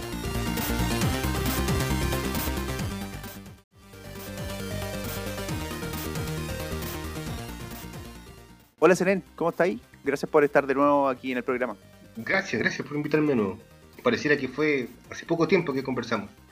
¿Te compraste una consola de segunda mano o no? No, todavía no. Estaba tentado de Ya, comenzar. Muy bien, muy bien, muy bien. Recordemos a los que están escuchando que la- el capítulo pasado que hablamos de videojuegos y de consolas, quedamos de acuerdo todos nosotros en no comprar a los revendedores de consolas eh, a un precio más alto de lo que están vendiendo para poder hacer, eh, ¿cómo se llama? Fuerza Claro. grupal y que los scalpers, los revendedores, no, no sigan triunfando, digamos, no sigan ganando plata. Exactamente. Así es. La unión hace la fuerza. Oye, Senen, ¿qué tenéis hoy día para nosotros? Una, hay, hay una cosa bien interesante ahí que nos va a traer, ¿no? Claro, hoy día vamos a hablar de, también de, de un, de un videojuego en particular, pero en vez de discutir sobre las bondades, mejor vamos a hablar sobre los problemas de un videojuego, que es otra cosa que te muestra que el hype no es bueno. Ok. Vamos a hablar sobre el juego que absolutamente todo el mundo está hablando para que el, el canal no se quede sin, sin actualidad en, en temas de, de escándalos mundiales. Vamos a hablar sobre Cyberpunk 2077 o 2077. Bueno, yo llevo siguiendo este juego hace rato, hace rato, eh, varias semanas. Sí, bueno. Cuéntate un poco de qué se trata el juego en particular y, y qué, qué consolas son, son donde corre, digamos. Ah, bueno, Cyberpunk básicamente es un juego de rol de hace como 20 años y que fue adaptado, digamos, o que una compañía CD Projekt Red decidió adaptar este juego de rol para computador y consolas, ¿ya? Han habido otros intentos de adaptar el Cyberpunk o el mundo Cyberpunk en juegos que Perdón, pero digamos, digamos que Cyberpunk, el, el Cyberpunk original, el juego de rol, era Cyberpunk 2020 y que, y que salió por ahí por los 80, 90 y que se trataba de un mundo tipo Blade Runner así futurista que se ubicaba en el año 2020, o sea, en este año. Sí, exactamente. Ahora, cuando llegamos como al 2000, cachamos que no íbamos ni por las tapas a llegar a ese futuro, entonces le dieron más tiempo. ¿Sabes que el 2020 no alcanza? Dijo, Ya, 77, y digo, bien, ya. claro. Porque Cyberpunk 2020 los personajes tenían implantes cerebrales, chips, podían, tenían eh, capacidad para hacer cosas como sobrehumanas por, por toda esa tecnología. Claro, claro. Estamos súper cerca de eso ahora. Claro. Bueno, entonces, aquí el juego, digamos, se trata de eso. Trata en un futuro, es un juego de rol, donde se trata de un futuro de esta tierra, en donde hay megacorporaciones, la gente tiene acceso a implantes, casi todos están haciendo cyborg porque pueden reemplazar partes del cuerpo por partes mecánicas y eso les da ciertos aumentos para hacer lo que quieran. La idea de este mundo es súper súper interesante porque con las corrientes mundiales, en un mundo cyberpunk donde tú puedes reemplazar cualquier parte de tu cuerpo por cualquier cosa, el género deja de existir. Ah, género, te dice género sexual. Claro, ya no importa. En este mundo es donde literalmente puedes transformarte en una- un helicóptero Apache. Claro. Una de las gracias es que, te- que uno se pone implantes para todo. Implantes, digamos, de biónicos. así, para que la gente se imagine, los que no conocen del tema de Cyberpunk, es película futurista donde andan en, en moto y tienen implantes en el ojo, puedes escuchar mejor, ver mejor. Blade Runner. Blade Runner. Entonces, lo- lo- de hecho, las personas que vieron Blade Runner, o le pueden preguntar incluso a J. Pepper, eh, hablaban, en Blade Runner se habla del implante orgánico, que es donde los tipos reemplazaban partes del cuerpo por otras, pero en manera orgánica. En la película se puede ver que el, el que creaba las partes eh, creaba eh, serpientes, escamas de serpiente, ojos, riñones, pero eran, eran como riñones. Esos en el mundo cyberpunk existen, pero son muy caros. Entonces la versión barata de eso. Es básicamente lo mismo, pero de metal. O sea, en vez de- se nota que es un, es un pedazo de metal y eh, te va pareciendo un robot. Ya. Entonces, la vuelta de tuerca a esto es que la gente dijo, pero si me voy a poner un implante de mano, ¿por qué no? Porque que parezca robot. Entonces empezó a jugar, ya, le gusta que se vea que ya dejaron de ser medio humanos. Claro, que- Entonces, todo, todo súper bien. Lo- la implementación del juego igual era súper difícil, en parte con la tecnología anterior, poder representar ese tipo de cosas de manera interesante. Entonces esta compañía, CD Projekt Red, ¿por qué es importante que lo hagan ellos? Porque ellos venían de hacer eh, una adaptación, otro juego de rol, que es The Witcher. Que venían a hacer las adaptaciones de los libros The Witcher, del tipo polaco, no me puedo acordar el nombre. Sí, es polaco, se llama... Y dicho sea de paso, el Witcher 3 creo que ganó mejor juego un año, o, o la serie de Witcher es como considerada de las mejores. La cuestión es que The Witcher 3 en particular era un muy buen juego y sacó dos expansiones, pero cada expansión era casi del mismo tamaño en tiempo que el juego. Tenía mucho más, mejoraba la calidad, las tramas, era espectacular. Era básicamente una compañía que hizo un videojuego en donde te vendía, tú, tú- tú sentías recompensado, o sea, sentías que lo que estabas comprando con la cantidad que estaban cobrando era más que suficiente. Entonces, la gente estaba muy contenta con la compañía porque decían que eran buenos desarrolladores y que estaban re felices que ellos hicieran este tipo de juego. Y estos tipos empezaron hace como 8 años a levantar el hype de que no, iban a ser el mejor juego y que iba a ser como el juego de rol. O sea, eh, las multicorporaciones, las megacorporaciones iban a tener dominado la ciudad, que todas tus acciones iban a tener consecuencias porque estaba todo un sistema intrincado de opciones, que Y era un mundo abierto, ¿no? iba a ser un pseudo mundo abierto donde iban a haber un montón de cosas que tú ibas a poder escoger la- el, igual que el juego de rol de dónde querías venir un montón de cuestiones que eran súper interesantes y bueno y en estos ocho años digamos que todas esas promesas han empezado a ser aterrizadas a ah, no vamos a poder hacer eso ah, no vamos a poder hacer eso Chuta. entonces la gente decía, bueno, ya no importa, no importa, no van a hacer eso, pero entonces van a dedicar todo ese tiempo que iban a hacer eso a pulir el juego, a el juego se va a ver espectacular y todo eso. Hasta hace como dos o tres años donde empezaron a mostrar eh, gameplay del juego. Y el juego, en el gameplay que mostraban, se veía, pero era impresionantemente bien. Ya. Vamos bien. entonces. Vamos bien, sí. Igual hace tres años, por ejemplo, y después empezamos hace dos años que empezaron con las cosas de que, ah, bueno, en realidad por un asunto de inmersión, de cómo hacer las cosas, vamos a sacar la tercera persona del juego, como es The Witcher, por ejemplo, y va a ser todo primera persona. Porque así la gente se va a sentir adentro del personaje y, oh, y va a ser espectacular.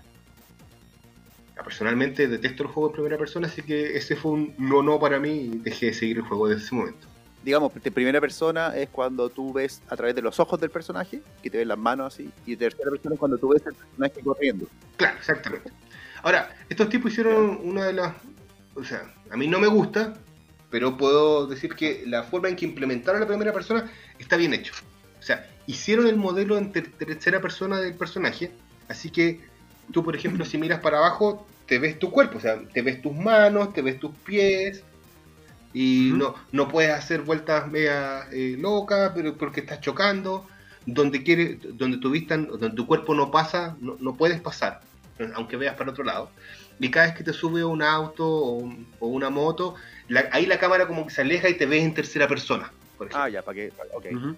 Pero el juego en sí, y, y obviamente cuando estás en tercera persona, puedes decir, no, quiero verlo desde, desde primera persona y te puedes ver conduciendo el auto, conduciendo la moto y todo eso. ok. Pero el- sí, el juego, el- el- cuando agarras una pistola, cuando estés caminando por las calles, es todo en primera persona. sea, pero hasta ahora vamos bien con el juego, ¿no? Claro, Digamos, hasta, hasta hace dos años atrás. hace hasta esos años iban relativamente bien. En ese momento, como decía, al no tener tercera persona, yo me, me descolgué del, del tren. Pero eh, era un, ex- eh, insisto, era un buen equipo desarrollador, había hecho el Witcher 3, todos había, le habían seguido sacando parches como dos o tres años después, había, e- era súper estable. Yo creo que aquí fue el momento en donde los tipos tuvieron que decidir, porque hace dos años es cuando empezaron a finalizar los, eh, las especificaciones de hardware de las siguientes consolas. Perdón, eso significa que hace dos años PlayStation 5 y Xbox Series X, que son las de nueva generación, dijeron esto es lo que va a ser nuestra consola. No, no, no. Dijeron, eh, Ah. van, empezamos a dar los límites de lo que van a ser las consolas. Ah, ya, Es como, ah, ¿sabes qué? Va a tener entre, no sé, pues, entre 30 y 42 eh, unidades de cómputo gráfico. Va a tener un procesador entre Ah, 3.3 y y los 3.8. La RAM va a ser entre 16 y 24 GB. Los desarrolladores de videojuegos tienen que obviamente adaptarse a eso. O sea, tienen que todo lo que tenían hecho, Claro. reducirlo, entre comillas, para poder adaptarse a esas Claro. consolas. Claro, porque, porque el, el juego originalmente estaba planeado para ser eh, en PlayStation 4 y en Xbox One y en PC. Esas eran las consolas originales, porque iba a salir como hace dos años. Entonces en ese momento los tipos dijeron, "Ah, ¿sabes qué? En una vez nos conviene ocupar un poquito más el hardware de las nuevas consolas porque van a salir las nuevas tarjetas de video. Entonces los tipos eh, hicieron, digamos, ahí dijeron, oh, ¿saben qué? Vamos a retrasar el juego. No va a salir cuando va a salir, va a salir un poco más tarde. y cada vez que comentaban cosas sobre el juego, mostraban un gameplay, se veía espectacular y te decían, ah, sí, pero la opción ya no vas a poder tener, por ejemplo, un, un garage en donde vas a poder hacer tu auto desde pieza. Vas a tener solamente 35 autos en todo el juego. Ah, ya empezaba a tener la limitación. Pero, pero bueno, el juego se sigue viendo bacán. Y se, se ve bacán. Y otra cosa, y otra cosa es que, perdón, es que está Keanu Reeves, ¿o ¿no? Keanu Reeves Oye, era... Eso, eso mismo me pregunté yo. ¿Dónde entra Keanu Reeves en esta, en esta fórmula? Eh, bueno, eh, lo que pasa es que los tipos habían hecho una historia eh, en- de- dentro del juego, para no spoiler nada. Básicamente dentro del juego había un, un rockstar, ¿ya?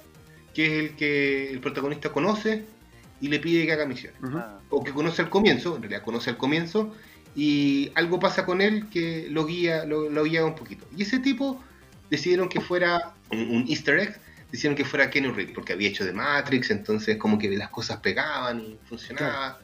Entonces el tipo fue y dijo, ya, ningún problema, y como era un juego de rol, se- en las primeras grabaciones eh, no era una película, pues, sino que dependiendo de las cosas que había hecho o tu personaje, el tipo estaba contento, eno- enojado, Claro. furioso, apático, entonces el- el- el- le gustó, digamos, este tipo de cosas a Keanu Reeves porque básicamente tenía que actuar la misma escena en un montón de distintas opciones. claro, Claro. Y cuando el tipo presentó el juego, por ejemplo, le gustó tanto que pidió y no, no, no podemos hacer algo más, más largo, puedo participar más. Entonces los compadres rehicieron parte del guion para meter más escenas de Keanu Reeves. Es que no le voy a decir que no a John Wick, pues, weón. Exactamente. O a Neo. No, en realidad en este caso es Neo. Neo, Neo. Claro, no decir que no. Ya, pero hasta ahora, vamos- hasta ahora vamos bien con el juego. obvio. Entonces, de nuevo, la- la- los compadres decían, no, ¿sabes qué? No, no van a ver quién, no, no, no voy a poder hacerte tu propio auto. Ah, ok. Después dijeron, ¿sabes qué? En realidad no voy a tener tu casa. Porque también habían dicho que tú voy a tener, que iba a poder comprar una casa en, en la ciudad, en- en la- en- digamos, en, la, en la metrópolis, y voy a hacer cualquier casa. Entonces tú te podías comprar tu y la podías arreglar y podías hacer una base y después tenías otro juego completo dedicado a hagamos la casa bonita. Y, y- y se dijeron, bueno, saben que en realidad no vamos a hacer eso tampoco. Y así fueron constantemente quitándole, quitándole cosas de lo que habían prometido. Oye, pero apla- aplazaban la fecha de lanzamiento y más encima sacaban cosas. Claro.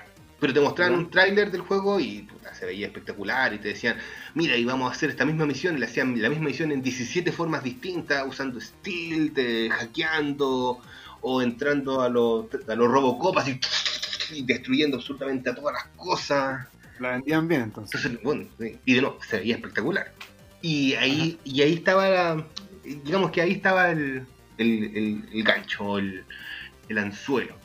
Porque te decían, este juego estaba hecho para PlayStation 4, Xbox One y PC. Entonces te mostraban el juego y nunca te explicaban, o todos decíamos, eso está en un PC. Dijimos, sí, por supuesto está en un PC, pero es la gráfica o es el, el target render que queremos en las consolas. Y gente decía, ah, ok, entonces se va a ver parecido en las consolas. Todo, sí, sí, se va a ver parecido. Todo está, todo está súper bien. Y ahí los tipos siguieron avanzando. Entonces, aquí no sabemos qué pasó, no sabemos qué decisiones tomaron, no sabemos cómo lo hicieron. Pero los tipos eh, tenía, iban a salir en octubre de este año y retrasaron después otra vez dos, un mes más, un mes y medio más, y, van a y salieron el 10 de diciembre. Y la gente estaba emputecida, ¿cómo se puede hacer? Ah, de nuevo, en fin, porque de nuevo, esta gente, los gringos, eh, pre- preordenan y precompran las cosas, entonces el juego iba a salir en, en hace dos años, entonces el juego estaba preordenado hace dos años, la gente lo pagó hace dos años, muchos se deben haber olvidado que lo compraron. Ah. Entonces estaban choreados de tanto, es como, oye, ya, ya te pagué mi juego hace tres años porque lo habían preordenado Claro. un año antes que saliera, antes de la primera gran delay. Onda, me pedí, me pedí vacaciones, weón, dos semanas de vacaciones para poder jugarlo. Oh, hablando de eso, no, eso, eso sí pasó. en uno de los, de los delay, eh, muy famoso, un tipo le manda un tweet a, la- a los tipos estos de, Desarrolladores. de desarrolladores eh, diciéndole, oye, ¿saben qué? Me voy a pedir eh, una semana de vacaciones cuando sale el juego porque lo quiero jugar y quiero sentarme y jugarlo sin ninguna distracción. ¿Va a haber algún otro delay? Y dijeron, no, por supuesto que no, esta vez es el final. Al día siguiente dicen eh, lo- lo- lo- le dicen, oh, lo siento, vamos a retrasar esto hasta el 10 de, de diciembre. Qué mala onda. Qué mala onda. sí. Qué mala onda, weón. Mala onda. Bueno, obligado, obligado a arreglar los muebles de la casa nomás. Sin jugar. Claro, la mayoría de la gente decían, bueno, ¿saben qué? Lo están retrasando para el 10 de diciembre, pero es porque entonces va a estar pulidísimo, pulidísimo, porque le quitaron la mitad de las cosas que prometieron, Claro. eh, Lo retrasaron un chorro mil veces, entonces usted va testeado y va a estar listo sin ningún problema. Sale el 10 de diciembre. Dos semanas antes de que salgan, obviamente los tipos tienen que enviar las copias del juego a los reviews para que hagan sus reviews sobre la- el juego antes de que salga y así cuando el día del lanzamiento todos los famosos revisores como Digital Foundry o IGN. IGN, eh. Destructor, todos esos compadres tengan un veredicto sobre ese tipo de cosas. Entonces, ¿qué es lo que hicieron? Le enviaron los códigos de descargar este juego a todas las personas que tenían PC para que hicieran la el review del PC. Y a todos los, los grandes halls que tenían PlayStation 5 también los contactaron para que hicieran la review en PlayStation 5. Pero no mandaron a nadie para que hicieran la review en PlayStation 4 y ni, ni en Xbox One. Llega el día de la release y empiezan a salir los videos del juego en PC, porque obviamente todos los tipos que ya tenían el review hecho en PC lo soltaron. ¿no? Un juego excelente, gráficas. es un- tiene algunos un par de bugs, pero puta, el juego, el ray tracing es espectacular. Este juego se juega espectacular en computadores que valían 3 mil dólares. O sea, el juego funcionaba muy bien Pero- en computadores caros. Claro, obviamente, que tenían la última tarjeta de Nvidia, que también, que también escasea, con los últimos procesadores, puta, el juego funcionaba espectacular, espectacular. El ray tracing todo era bonito, todo, todo, porque ninguno de esos tipos tiene un computador estándar o un notebook. Sí. Y también los tipos que sacaron los reviews para, Xbox Series X y, a- y PlayStation 5 que dijeron, oh, estos juegos se juegan también porque el juego también era retrocompatible, porque nuevo, es el juego de PlayStation 4 y de Xbox One, no es de PlayStation 5 o de Xbox Series X. Entonces las consolas lo juegan en modo, en modo retrocompatibilidad. Pero Eh, como en retrocompatibilidad, los compadres liberaron el hardware para que los juegos de PlayStation 4 también puedan ocupar todo el hardware de la PlayStation 5. Entonces ahí se ve relativamente bien y rápido. Ya. Hasta 60 FPS. O sea, el juego corría bien. Igual tenía unos bugs, pero tienen que entender que en juegos en particular, haber. siempre cuando salen tienen un montón de bugs, porque hay como infinitas cosas que probar, entonces no importa cuán bien hagan el beta testing, son 10 compadres que juegan el juego durante 24 horas, 7 días a la semana, durante 3 semanas. Siempre problema. O sea, hay un número finito de cosas que pueden hacer. Cuando lo liberáis, tenía los 8 millones de personas jugándolo de nuevo, 24-7, y te van a encontrar todo. todo. esperable. Y por eso y por eso salen siempre parches después de que salió el juego, Claro, salen parches exactamente. Continuamente para ir reparando. Eso es esperable. Claro, entonces sacaron el juego a las puertas, se abrieron, ¿y qué fue lo primero que pasó? Es el juego más vendido en el mundo. 7 millones de copias. Ah. Impresionante. ¿En serio? Sí. Ah, pero ya, ¿y dónde está el problema? Todavía no, no lo veo. 3.5 horas después, insisto, este juego era para PlayStation 4, y, empiezan a salir las, verdad- la, la gente empieza a subir videos y los reviews de cómo corre el juego en PlayStation 4 y en Xbox One, como el for. No pasaba, en algunas escenas no pasaba ni los 10 FPS, era una secuencia de diapositivas. No había inteligencia artificial, la, lo- el ray tracing completamente inexistente y ¿El qué? Ray tracing es algo del video, ¿no? Sí, ray tracing básicamente es un efecto matemático de reflejo que te permite en una escena calcular cómo se refracta la luz en ciertos objetos. Básicamente se ve mal la, la- lo- los objetos, digamos. No, por el ray tracing hace que las cosas se vean mejor.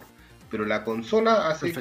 que la, la PlayStation 4 y la Xbox One no tienen el hardware necesario para poder correr esos efectos, así que los desactivan. Y con desactivarlos también desactivan un montón de otras cosas. Ah, Entonces, en comparación, pero el efecto práctico, cuando lo veían, eh, cuando estábamos jugando ahí y el, el ray tracing está malo, ¿qué se ve? No se ven los colores. Ah, ¿qué- no, no, no, eh, los reflejos. O sea, eh, son reflejos dinámicos. Por ejemplo, cuando tú vas paseando en una tienda y la tienda tiene espejo, tú miráis el espejo y se ven los reflejos de las tiendas en todas partes y pareciera que la tienda es más grande y otras cosas. Ah, Lo que se hace en computación, calcular los reflejos es carísimo, entonces te, te ha- hacen técnica para que en vez los espejos en realidad proyectan ciertas cosas que ya están fijos de lo que puedes ver para que sea más rápido. Y también Ya. lo que hace es que tú te acercas mucho, lo empiezas a ver en cierto ángulo o rápidamente miras para esa parte en el juego y te das cuenta que no es un reflejo.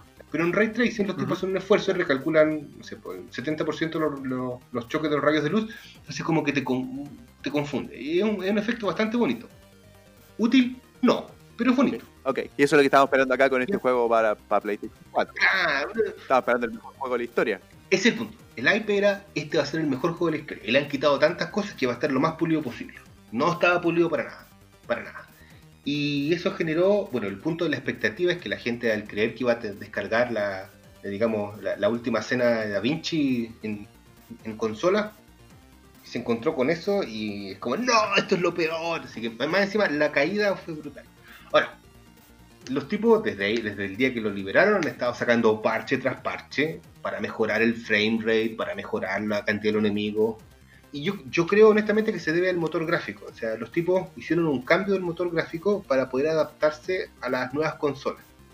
O sea, un motor gráfico que en vez de hacer las cosas fijas o predefinidas, sino que le preguntar al- a la, consola, al computador, cuánta RAM tiene, cuánta, cuánto procesador tiene, y según eso recalcular las cosas dinámicamente para que se vieran mejor. ¿Ok?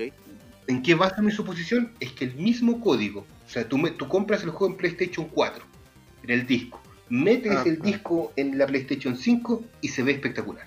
Se juega espectacular, eh, con los ciertos bugs que tiene, pero en el caso de imagen y efecto se ve súper bien. Sacas ese disco, lo metes en la PlayStation 4 y es una basura. Mm. Empieza la y es como es injugable.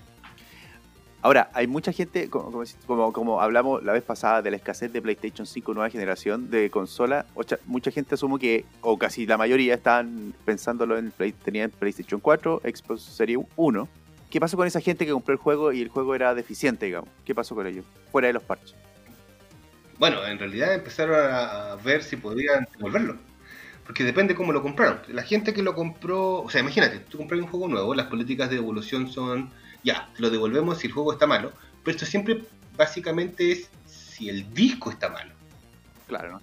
Pero en este caso no era el disco, el disco estaba bueno y leía bien. El problema es que el código estaba dentro del disco estaba malo. Igual muchas tiendas empezaron a aceptar ese tipo de cosas porque no, el juego era muy famoso, se estaba vendiendo, Claro. entonces ya, ok, pásame el disco, te devuelvo la plata, total se lo voy a vender a otra persona. Claro. Y de nuevo eso con toda la información en internet y todo eso, la gente dejó de comprarlo, se puso ¿Qué cauta. dijo? ¿Qué dijo? Fue tan así que, por ejemplo, el, el otro problema son la gente que lo compra digital. Porque si lo compras digital, no hay un pedazo de disco, no hay átomos en esa transacción. Es básicamente comprar una licencia y después te lo descargas en tu, en tu PlayStation o en tu Xbox. Oye, Una devolución. Y las políticas de devolución ahí son distintas. Es como, si lo jugaste una vez, cagaste, no podís devolverlo. ¿y qué dijo que hay alguna... ¿Qué, qué dijo oficialmente los desarrolladores? ¿Dijo, ¿Dijeron algo? Bueno, dijeron, perdón, disculpen, eh, no sabía, eh, estamos trabajando para usted, vamos a sacar más parches y cosas para que el juego pueda ser jugable de- en ciertos estándares en, en las consolas actuales, PlayStation 4 y en la PlayStation y en la, Xbox One. Así que tienen que esperar un poco. Eh, porque empecé, por ejemplo, los, los- requerimientos mínimos que pedían para poder jugarlo eh, funcionaban para poder jugarlo con las cosas mínimas y era lo que te, esperaba. Pero igual el computador que necesitáis es carísimo, ¿no? Es un computador como de, de todas maneras como de mil dólares, si lo hacéis bien. Pero las consolas, ya eh, el hardware está fijo, hace más de 7 años. Entonces muchas personas se quejaban y decían, ah, o esto es lo peor. Y otros le decían, no, pero ¿qué esperabas? El hardware es muy viejo. Sí, pero en PlayStation 4 y en Xbox One hay juegos que se ven espectaculares. Sí. Oye, ¿qué podemos, ¿y qué podemos esperar para... ¿Le fe al juego? ¿Qué podemos esperar para... Digo, si alguien quiere comprártelo, se lo compra. La, la historia todavía no termina. Ah, ah, queda más aún. Wow. Básicamente, eh, la gente empezó a demandar a Sony y a, y a Microsoft diciéndole, oigan, ustedes, ¿dónde está el control calidad que ustedes hicieron por este juego? Después está en su consola, para poder de, ser vendido en su consola, ustedes hacen un cierto control de calidad de que esta cosa debería cumplir con ciertos estándares. Son los tipos de Sony, bueno, es que nosotros, este CD Projekt Red, que supuestamente hizo este juego y no, no pudimos probarlo tan bien o tan a fondo, entonces lo aceptamos igual. Claro, la culpa. Claro. Y al final esto provocó tantas molestias entre Sony y, y CD Projekt Red que Sony lo sacó de la PlayStation Store. Ya no puedes comprarlo en la PlayStation Store. Qué fuerte. Ah, Lo quitó. Y, y se supone, o sea, eh, eh, está el, el- el miedo de que también lo saque, o sea, no el miedo, pero está, digamos, el rumor de que también lo van a sacar eventualmente de la tienda de Xbox. o sea, hasta que esté, hasta que esté listo.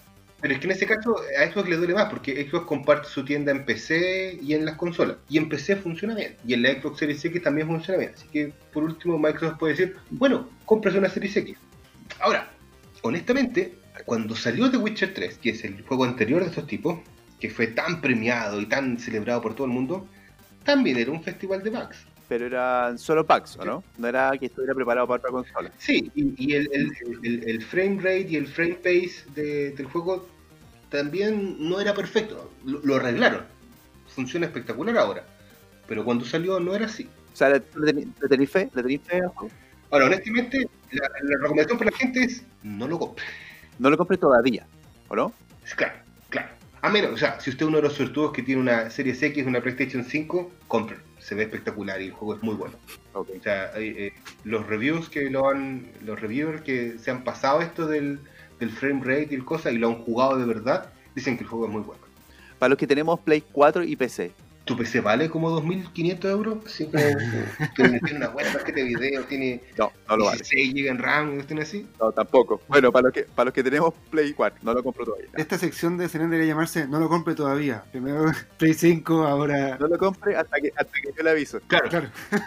yo le tengo fe al equipo desarrollador. Ellos, hasta el momento, con todos sus juegos, han tenido un harto cariño. eh, El problema es que ahora o son muy grandes y las cosas que están haciendo son como a lo Ubisoft. Van a tratar de ganar por secretaría y eso puede ser peligroso. Ahora, por, por por- o sea, Claro. solamente por el, por el background que tienen y por los el último Witcher 3 que hicieron, les habría, habría que darle la oportunidad de que lo terminen. Pero que lo terminen, pues, ese es el punto. Terminen el juego. Sí. O sea, mira, yo, yo jugué The Witcher 3 y encuentro el juego increíble. Lo jugué obviamente un puerto para Play 4 y ya estaba con casi todos los parches. De, toda la historia ya había pasado y ya estaba funcionando muy bien. Pero, o sea, yo creo que yo quiero jugar el Cyberpunk 77, 2077 eventualmente. Yo también quiero jugarlo. Lo bueno es que la, la historia es súper buena y funciona, por ejemplo, para personas, o sea, funciona para los gringos que no les gusta la historia, o sea, tiene una historia principal de como, no sé, pues 12 o 17 horas que la podéis jugar derecho mirando para adelante, matando los monos y lo termináis. Pero en realidad, eh, los que lo han jugado un poco más y han hecho más cosas se han dado cuenta que las cosas de verdad cambian dependiendo de las misiones secundarias que hagáis y Claro. las misiones que tuvíis. Si bien no al nivel que habían prometido, pero te, te ofrece más, más finales. Hay gente que muere, gente que no muere. O sea, si le dais el tiempo de, de- de jugarlo, como se debe, eh, el juego te va a sorprender. Eso, ese, ese es el comentario que, que yo he leído.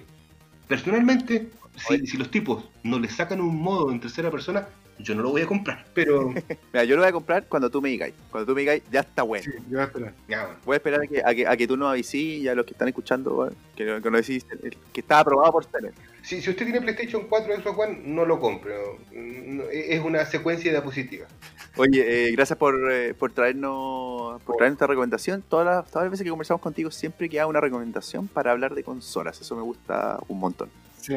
Sí. Gusta un montón porque habl- hablando de consolas, por lo menos yo me cuesta tomar decisiones en cuanto a qué juego eh, y qué- cómo hacerlo. Entonces tú me aclaráis qué comprar de consola, me has aclarado cuándo comprarla, me has aclarado que no hay que comprarle de nuevo a los revendedores. Campaña anti-scalpers.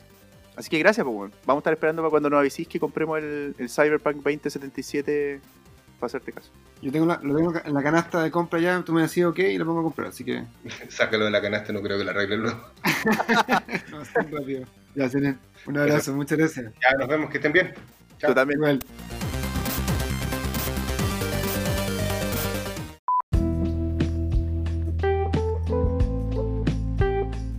Encuentro notable que la gente aproveche su fama para algo productivo. Digo, algo productivo en cuanto a que sea productivo y que ayude a los demás. Algo positivo. Claro, positivo para, para dejar una especie de, de legado para los demás. Habla de altruismo, habla de, de que no hay un egoísmo ni un egocentrismo en lo que siempre constantemente rodea un poco a lo que, o lo que uno considera que rodea un poco a la fama, que son un poco egocéntricos Ujú. las personas famosas, en este caso, yo no tenía idea que existían los hermanos Green. Y enterándome de esto, me doy cuenta que, que, claro, ellos defienden este pequeño, esta comunidad. Bueno, en realidad no es pequeña, esta gran comunidad nerd y los temas que se discuten en esta comunidad nerd. Y ayudan a que esto se difunda.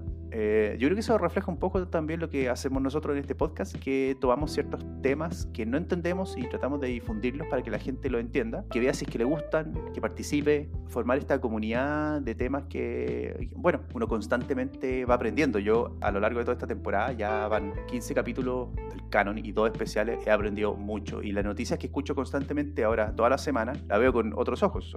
Entiendo lo que están hablando, entiendo de qué significan los FPS, de, de lo que pasó con este caso, con Cyberpunk también, eh, de lo que ha pasado con la tecnología, etcétera, etcétera. Sí, yo lo que más rescato de los hermanos Green también es que sirve un poco también a modo de ejemplo para estas nuevas generaciones que la gente habla de la generación Z, que es súper como egoísta y quieren todo ahora, en este momento, inmediato, y quieren y nunca entregan nada.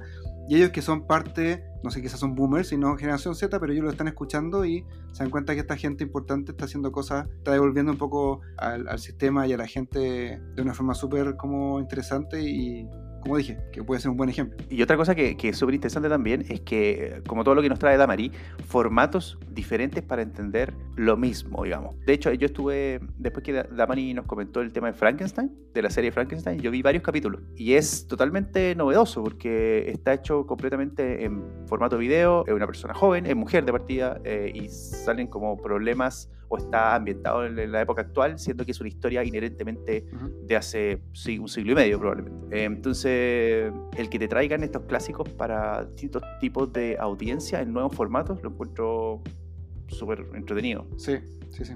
Oye, y el tema de Cyberpunk 2077 es, es realmente complejo cumplir la expectativa de la gente lanzando un juego, cumpliendo la fecha y un poco apurado también, y esa presión también hay que entenderlo un poco, pero pero es impresionante lo, lo, que dejó este juego en el mundo del videojuego. O sea, una, un tema que todo el mundo habla y va a estar hablando dos meses más, tres meses más. Hay parodias, eh, hay un montón de cosas raras. Porque tú sabes que en Cyberpunk tú puedes personificar tu personaje, como mucho RPG. ¿Ah? Personificar, la, la, no sé, el color del pelo, los ojos, el tamaño, qué sé yo. Bueno, uno puede personificar sus partes íntimas también. ¿En serio? ¿Pero se ven o no se ven? No se ve porque está tapado. Si está sin ropa se puede ver porque no se puede vestir o no, o no Pero el problema es que hay un, hay un problema en, en, el engine del juego que hace que a veces se salga el pantalón.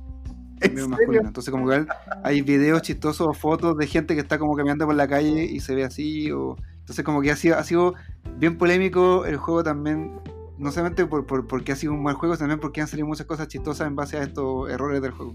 Oye, pero en, en todo caso, tú tienes razón, es difícil con, eh, cumplir con la expectativa, si bien los desarrolladores tienen una responsabilidad con los que han pagado el juego, una responsabilidad grande de entregar un juego que obviamente no es un juego barato, no cuesta 5 dólares, es un juego caro y ellos tienen la responsabilidad de entregar un producto bueno. Ahora, hacer un mundo abierto ah, es un trabajo gigante para los desarrolladores. Bueno, aquí además aprendí muchas cosas sobre, sobre desarrollar juegos. Es algo, un proceso bastante largo, parece. Uh -huh. Igual yo le tengo fe. Cyberpunk, en particular el tema Cyberpunk, es súper entretenido. Voy a, bueno, como dijimos, vamos a esperar a que Senen nos diga cuándo comprar el juego.